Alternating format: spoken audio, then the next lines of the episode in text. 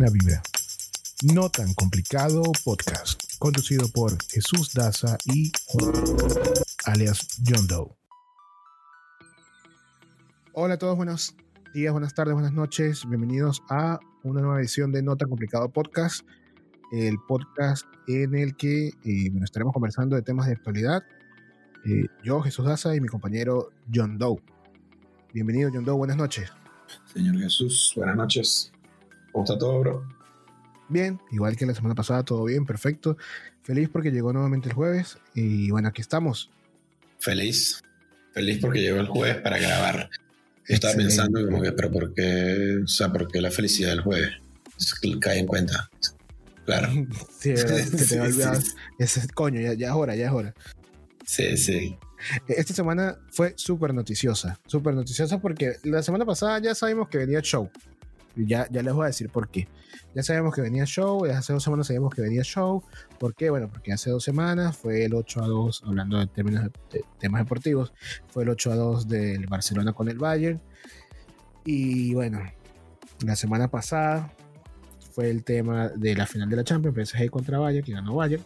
Y esta semana pasó algo que yo creo que superó las dos semanas anteriores y que nadie se esperaba, que fue el mega show de Lionel Messi. Sí, el sí, señor sí. Lío. Sí, sí, fue, fue, fue una bomba. Yo creo que nadie se lo está esperando. Quiero conversar eso contigo porque tú estás en Argentina y yo estoy seguro que los medios han estado súper, súper pendientes de este tema. Todos los días hablan de eso. O sea, incluso en, en los medios de comunicación que son de noticia normal, o sea, no tiene que ser eh, deportiva, están todo el día hablando de eso. O sea, están hablando, por ejemplo, el presidente va a hacer un anuncio y de repente que, bueno, sí, pero Lionel se va del Barça. O sea, Lionel se va del Barça porque está inconforme. Y claro, aquí le echan la culpa a todo, excepto que de verdad Messi se quiera ir y ya, pues. O sea, de repente, Sí. ya, pues. Bueno, el cuento es que, pobrecito la gente del Bayern, porque solamente le duró dos días eh, su notición de que habían ganado la, la Champions, porque fue el mismo martes, dos días después, que el señor comunicó a los directivos a través de Burofax, que yo no tenía ni idea que era Burofax, resulta que es como un fax. Es, es como un fax, pero para... Exactamente. Sí, no, es es como- es inmediato. Es como para hacer una... una, una o sea, para, para notificar algo inmediatamente al club. Se usa en, en- Parece que es en España, pues en general se usa Sí, mucho el es muy famoso en España, pero yo es como un correo electrónico, pero tiene algún tipo de certificado digital que le da autenticidad. O sea, esto es para comunicar algo oficial y de manera inmediata. Exacto, eh, exactamente, eso es. Yo tampoco Entonces, lo este conocía, sí- no vas a creer. O sea, yo, yo también lo, lo, lo, lo vi en una noticia, pues. O sea, literalmente un día. Sí, sí, no. Yo escuché Burofax y yo dije, bueno, debe ser un fax.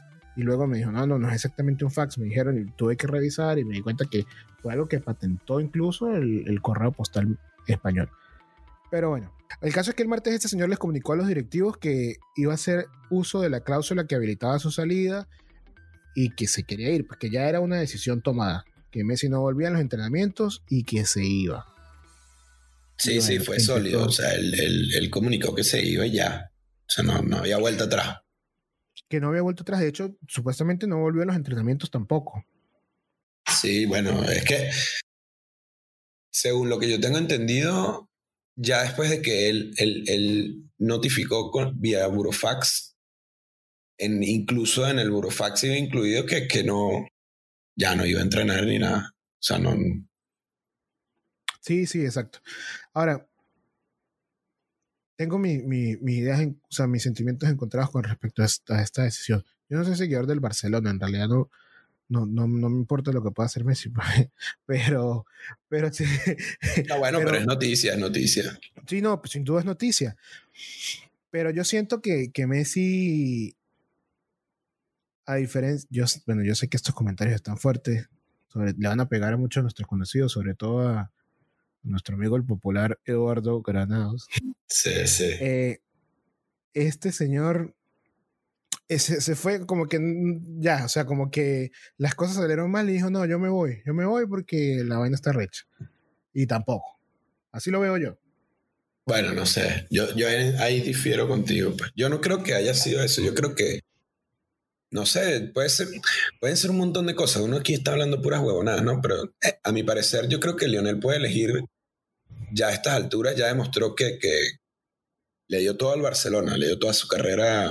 O sea, el, pico de su carrera siempre fue con el Barcelona, desde el inicio hasta ahorita que está en una etapa final, porque por, por edad ya, ya no es el mismo jugador que hace 5 o 7 años.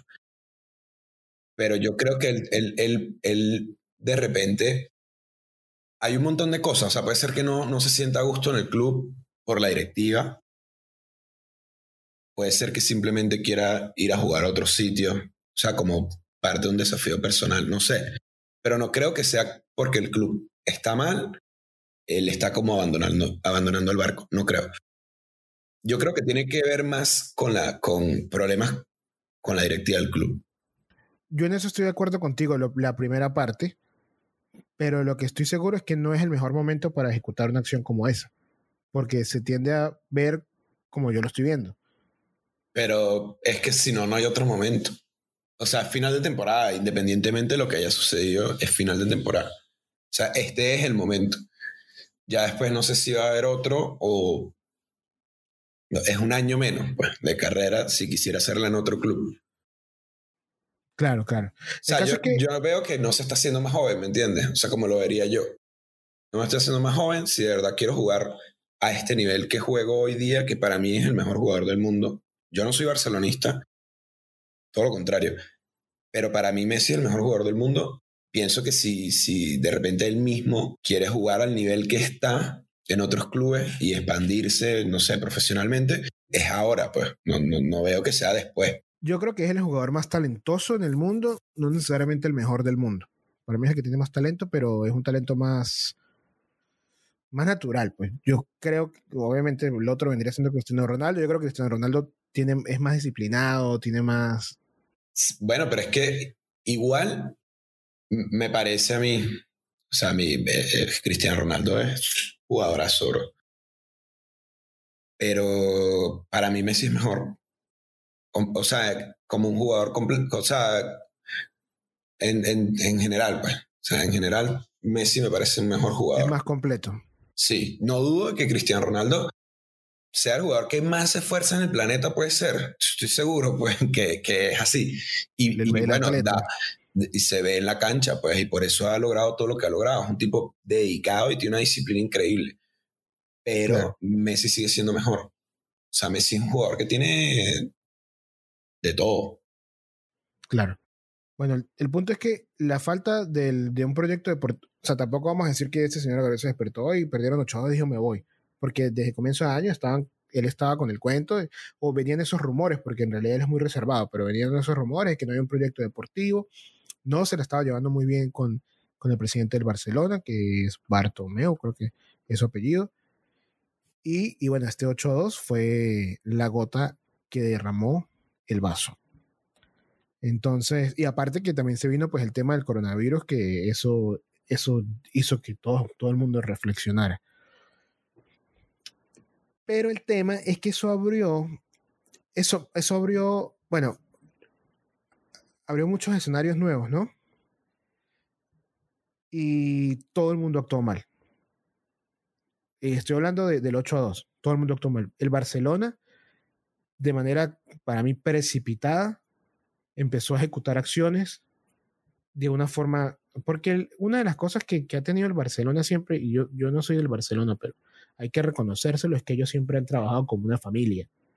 ¿sí? El Real Madrid siempre se ha visto como una empresa, Sí, tienen jugadores desde la cantera y, tienen jugadores que tienen muchos años jugando en el club.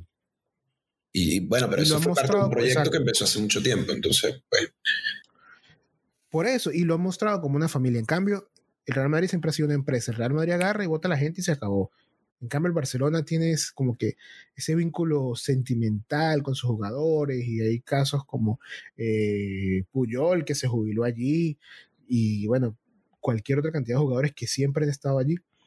Otros que se han ido, pero ni siquiera ha sido por culpa del Barça como tal, como es el caso del portero de Valdés, sí, hace unos años.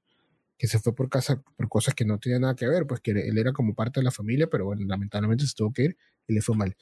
Pero entonces una de las cosas que hizo el Barcelona fue, entre otras cosas, repito, fue sacar a, Luis Suárez.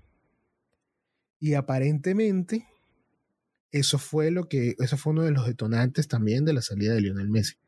Porque a Luis Suárez lo que hicieron fue que lo llamaron y le dijeron, hey, ya no vas para el baile, pero así, por una llamada telefónica.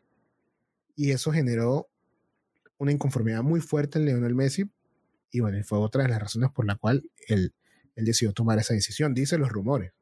Sí, yo, creo que eso tiene bastante que ver porque, o sea, es conocido, o sea, todo el mundo sabe que eh, Luis Suárez y, Lionel Messi son amigos íntimos y no es por nada, pues, pero Luis Suárez es el segundo mejor jugador del Barcelona y llegó este nuevo entrenador y dijo, mira, ya no contamos contigo. Así así sin, sin más ni menos, sino, bueno, mira, ver qué hace. Y yo no soy un... yo, yo de verdad que no soy un conocedor de lo que es el deporte, pues, o sea, yo veo mis partidos y disfruto, pero más allá de eso, no, no, o sea, no estoy en la farándula y me sé todos los cuentos y tal. Pero yo me pongo en el lugar de él y vienes de todos los problemas que viene y ves que el club está mal y ves que no hay como un proyecto, como, como hubo hace 10 años.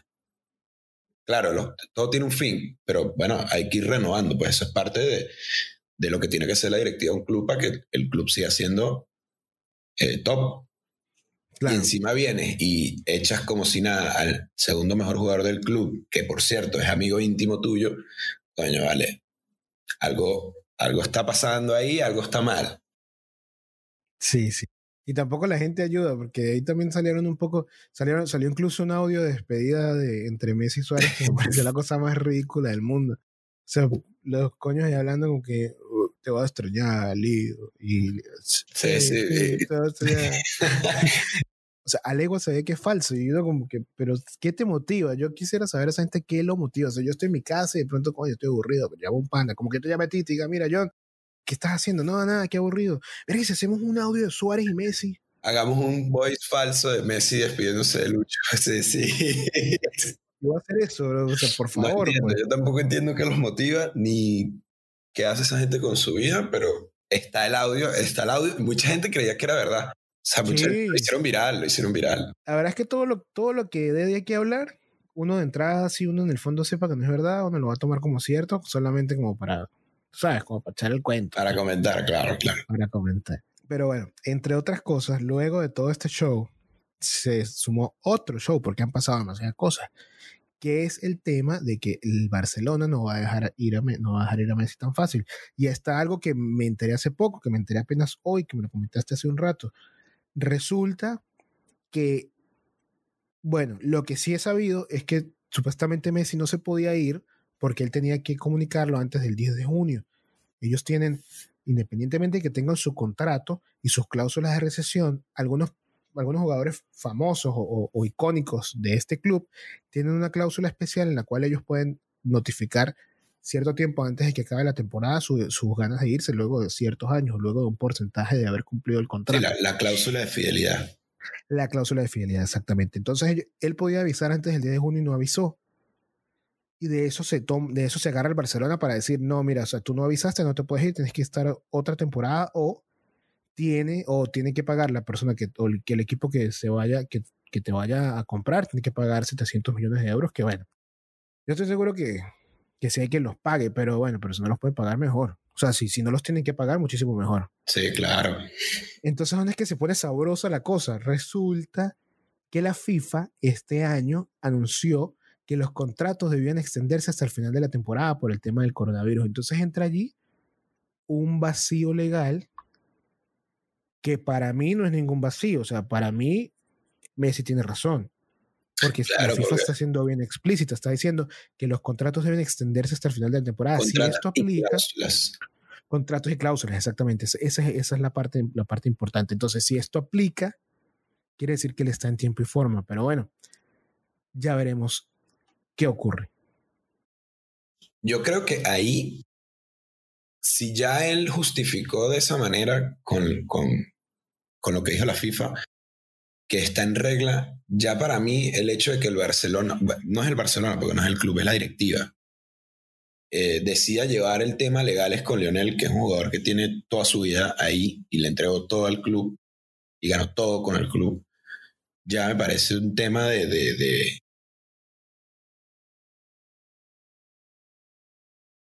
mala gestión. Porque siempre vas a quedar mal. No importa lo que pase. Ponte que le ganas en legales a, a Messi y lo obligas a quedarse. Primero, pasaste por todo eso para que el tipo se quedara y no se quería quedar. Te puedo asegurar que no te va a rendir igual. Y si pierdes en legales con Messi, es peor. Porque quedas peleado con el jugador que te dio todo en su vida eh, futbolística y que has peleado con la afición porque por más que el, el, tipo se quiera ir, todo barcelonista tiene que tener como un héroe a Lionel Messi. Y entonces Él va a quedar como un ícono del Barcelona por siempre. Por siempre, no importa lo que pase ahorita. Entonces tienes a, a la fanaticada peleada entre lo que decía ser la directiva del club con, versus lo que hace o lo que quiere hacer un ídolo del club.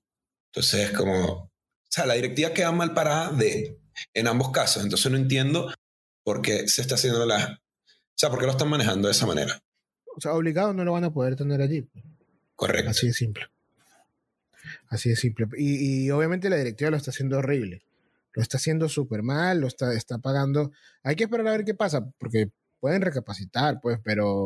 Bueno, mira, fíjate, yo por ahí leí otra vez esto, tipo de costumbre, no tan complicado, no tiene ninguna base, probablemente sea un chisme pasillo, yo lo leí por Twitter. La columna de Chepo Candela. Sí, claro.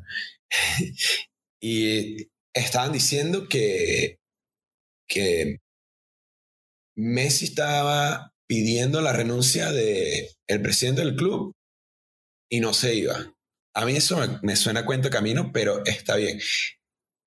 Te lo cuento porque leí en otro tweet, otro cuento de camino, que el tipo puso el cargo a la orden. O sea que si Messi se queda, él dimite. No sé. ¿Qué, qué, qué? Te lo dejo así, pues. O sea, el presidente del club, sí, lo, lo, vi como en un, en un post de Instagram. El presidente del club dimita si Lionel se queda. ¿Qué opinas tú? ¿Qué crees tú de eso? Ojalá salga Maduro y se sacrifique por el Barcelona una vez en la vida, porque no es el Barça. él, él, lo empavó, bro. Desde que se puso esa chaqueta, ese club ha ido palo abajo, bro. sí. Es, y acabo, acabo de darme cuenta, o sea, el boom del Barcelona lleva 20 años, como el chavismo. ¿Será que están atados? Pero, pero, no, no creo, no creo. Creo que. que, que... Pero inversa, in, inversamente atados, pues. Ah, bueno, sí, inversamente puede ser. Se está acabando ambos, pero coño, yo lo que veo oh, es que el chavismo bueno, ahí, pues no sé. Yo espero, yo espero que se estén acabando ambos. Sí, no, pues. ojalá, sí, sí. No es nada personal contra la gente del Barcelona, pero si es así, con, que se acabe, de verdad. Y bueno, los, bueno, ya habrá otros proyectos, amigos. Exacto. Eso, eso es un odio que usted va a saber llevar, pues que la gente del Barcelona lo odia, pero que se acabe el chavismo. Sí, claro. Sí, si va de la mano con el final del chavismo, me banco todo el odio de la gente del Barcelona. No, mira, tranquilo. Tranquilo. Eh, duermo sin ningún problema. Tranquilísimo. Sí, sí, sí, sí. Entonces, como, como te decía, en todas las organizaciones siempre hay un jefe pajudo. O bueno, no necesariamente pajudo, pero... A ver, siempre, los jefes tienen una clasificación muy, muy, muy interesante y yo creo que de eso podemos hablar hoy. De los tipos de jefes. Ok. ¿Cuál tipo de jefe crees tú que es Bartomeu en este caso? Bartomeu se llama así. Josep María Bartomeu, sí. Eh, para mí, que no soy un experto en el tema, yo creo que él es de ese tipo de, de, de jefe que busca como intimidar. O sea, como trata de forzar una decisión que de por sí ya está tomada por la persona que es la que tiene que tomar la decisión y tiene, o sea, una, una manera legal de, de, de, tomar esa decisión sin ningún problema, justificado. Y, pero él quiere llevarlo a que hacérselo o lo más difícil o incluso llegar a, negárselo, pues. Como para hacerle, hacerle ver como que, mira, tú no estás por encima del club. Que no creo que Lionel esté tratando de, estar por encima del club, simplemente está tomando una decisión y ya. Y tiene los recursos legales para, para tomarla. Entonces, ¿cuál es el problema? Y este tipo está como encasillado en que no, a menos, a menos que el rumor de que, que, que él puso el cargo a la orden si Lionel se queda sea verdad. Si ese es el caso, bueno, mm, no sabría dónde encasillarlo. Si ese es el caso, no sé. Si, si ese es el caso, estaría muy orgulloso de arroba user 247276, que fue sí, el que, el que claro. Mira, pero de, de, una forma totalmente coincidencial y casual, fíjate que yo conseguí en internet una, una, una definición de el tipo de jefe el que busca intimidar y te la voy a leer. Venga el jefe que busca intimidar es aquel que se lleva el conflicto a lo personal. Esta práctica puede llegar a ser denunciable y en cualquier caso el efecto negativo que esto tiene sobre la organización hace que en muchas ocasiones esta clase de superiores sean despedidos. No pudiste haberlo dicho mejor, ese brother se va a ir. Si, le sale mal la morisqueta, se va. Es que yo no veo ninguna, o sea, ningún escenario donde, eh, o sea, donde termine como va, va a quedar bien. No sé si me explico.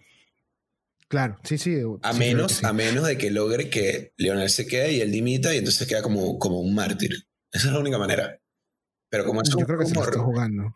Eso es como un rumor y además no sé si Lionel se quisiera quedar incluso si él dimite, pues lo veo muy difícil.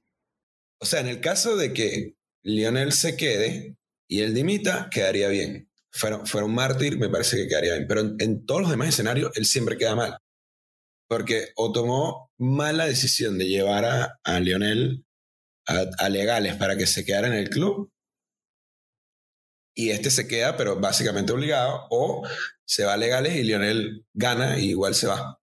Y el club, o la directiva en este caso, mejor dicho, queda como que nada. O sea, hicimos todo este escándalo y, nos peleamos con el mejor jugador que ha tenido el club para nada. Entonces, para mí, en el, la figura del club. Exacto. Sí, exacto. Sí. Y, sí. No, sí, yo creo que la mejor definición es la, la de el que busca intimidar. ¿Alguna vez has tenido un jefe así? Que busca intimidar. No, pero he tenido otro tipo de jefes. A ver, ¿qué tipo de jefes has tenido? O mejor yo te voy diciendo es, sí, de jefes. mejor que, ya que estás en la página esa que, que, que, te da las definiciones. A ver, cuéntame qué, qué hay por ahí y yo te digo qué he tenido.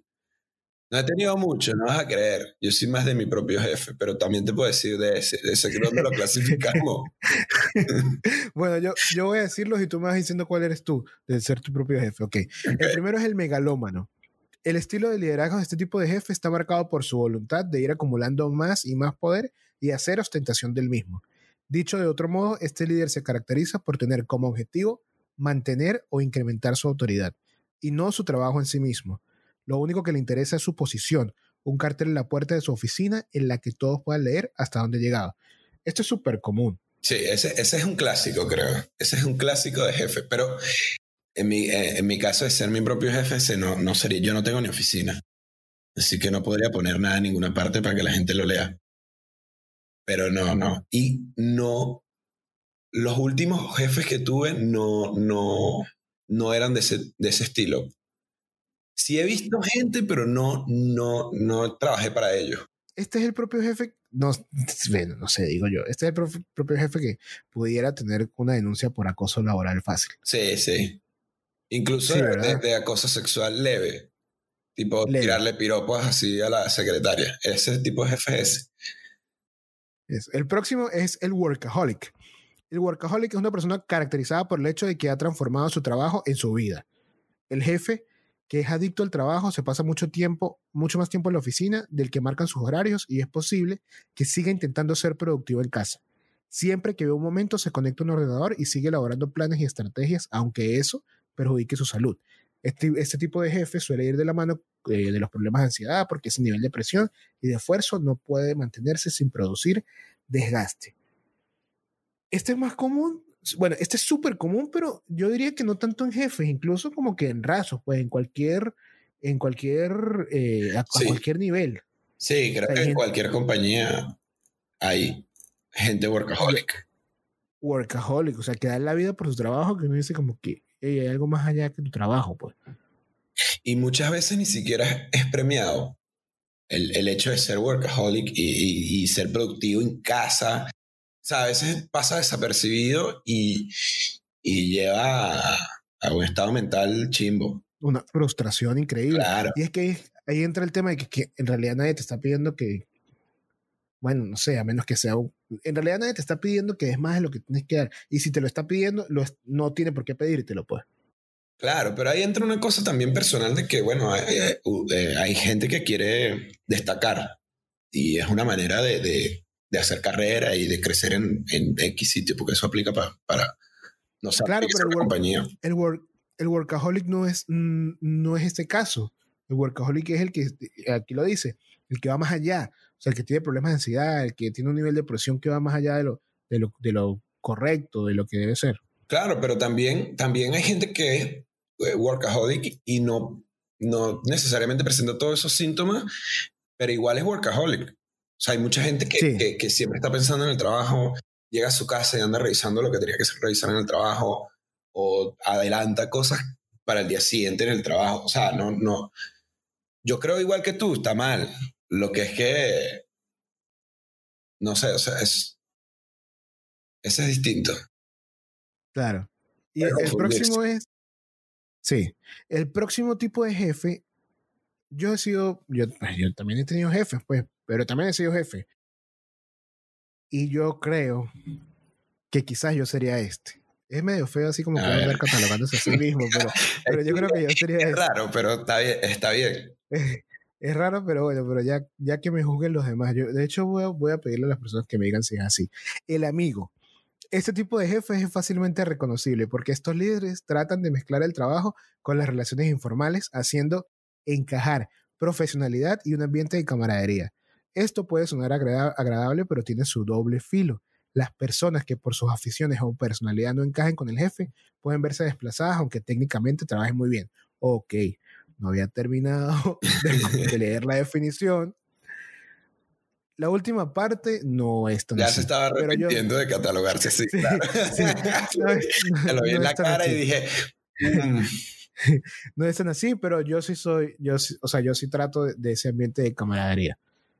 Y también uno, el jefe con el que he estado más tiempo es también de este tipo. Es también de este tipo. Siempre trata como que de... Y, funciona. Funciona. Si se hace bien, funciona. Trata de tener como que este ambiente de camaradería en el que todo el mundo, sin faltarse el respeto, se sienta eh, como que bien, pues se sienta como que en casa.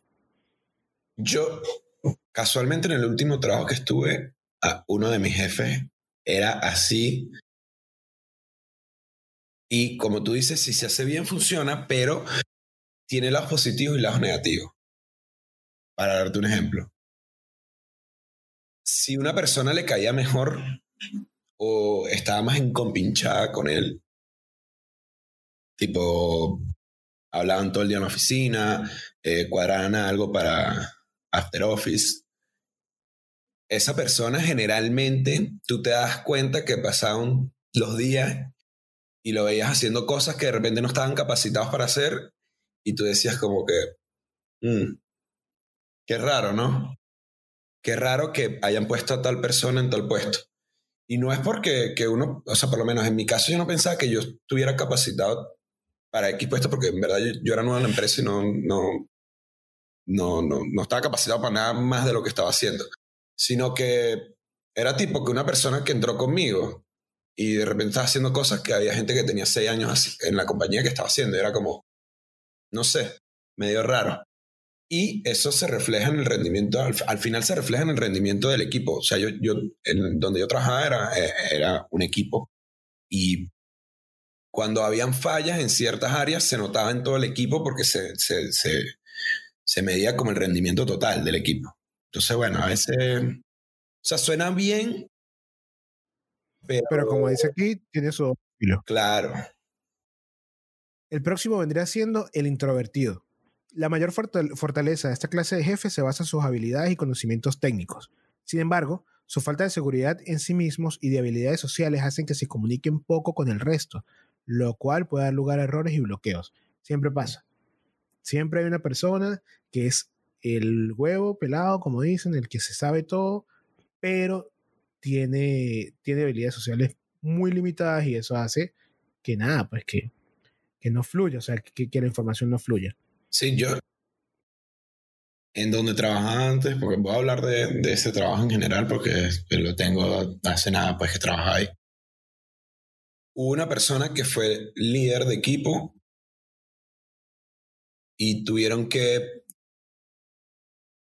no, no, no bajarlo porque no, eso no se, no se puede hacer. O sea, no, no, no, no fue que lo, baja, lo, lo, bajaron de rango otra vez a donde estaba, sino más bien tuvieron que moverlo porque no, no. Era así, o sea, el tipo sabía de todo lo que había que saber, pero no podía hablar con nadie, no tenía autoridad. Y un jefe sin autoridad es, es difícil que controle un equipo, pues. Y no, no sabía comunicar las ideas, no sabía comunicar lo que querían que pasara y tuvieron que cambiarlo de, o sea, tuvieron que rotarlo de puesto y quitarle, quitarle ese rango de liderazgo. Este es el típico que nació, que no nació para ser jefe. O sea, podrá ser muy bueno en lo que hace, pero no nació para ser jefe. Sí, sí, no, porque bueno, ser jefe, además de, de, de, de todo lo chévere que es ser jefe, eh, hay, hay, ciertas cualidades que uno tiene que tener para ser jefe. O sea, no, no, no es que todos sean, pueden ser jefes, en verdad. Exactamente. Y me quedan tres que para mí me gustan, o sea, son súper cliché y se repiten en todas partes, que son los siguientes. Primero, el ausente.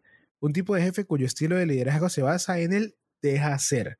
Casi siempre está en reuniones, encerrado en su oficina o trabajando desde casa, lo cual no favorece la comunicación con las personas a su cargo. Sin embargo, los trabajadores más independientes pueden llegar a agradecer esa actitud. Esto es un cliché, o sea, es igual que el megalómano, este es un el clásico. ausente está en todas partes. Es un clásico. Es un clásico. En todas partes hay un jefe ausente.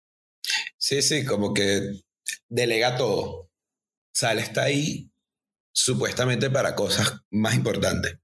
O te tiran esta labia. Es que estoy haciendo cosas que no se ven. O sea, como Eso. cosas que no se ven para que todo esto esté funcionando, dejando haciendo yo por detrás. Y es como, no, no, no, no es verdad, pero está bien, pues si quieres creerte esa, Ok, dale. dale. Sí, Sí. Este próximo es uno de mis favoritos. No mis favoritos porque me parece que esté bien, pero es que pasa muchísimo. Pues el propio niño malcriado. El cretino. Un tipo de jefe que parece querer sabotear la, la organización desde dentro. No tiene en cuenta las necesidades y los objetivos de los demás y toma, en rato, y toma todo el rato decisiones arbitrarias. La situación solo puede mejorar cuando esta clase de personas son retiradas de su cargo. Ey, estos, hay muchísimos más que ausentes, hay cretinos. Es increíble. sí, hay sí. gente, y eso es como un nivel de inseguridad ahí que la gente piensa, porque es, el cretino se, se alinea con el tipo de, de jefe que piensa que solamente ellos pueden hacer las cosas bien. Eso es un error horrible, porque entonces lo que estamos claros es que tú no puedes hacer todo.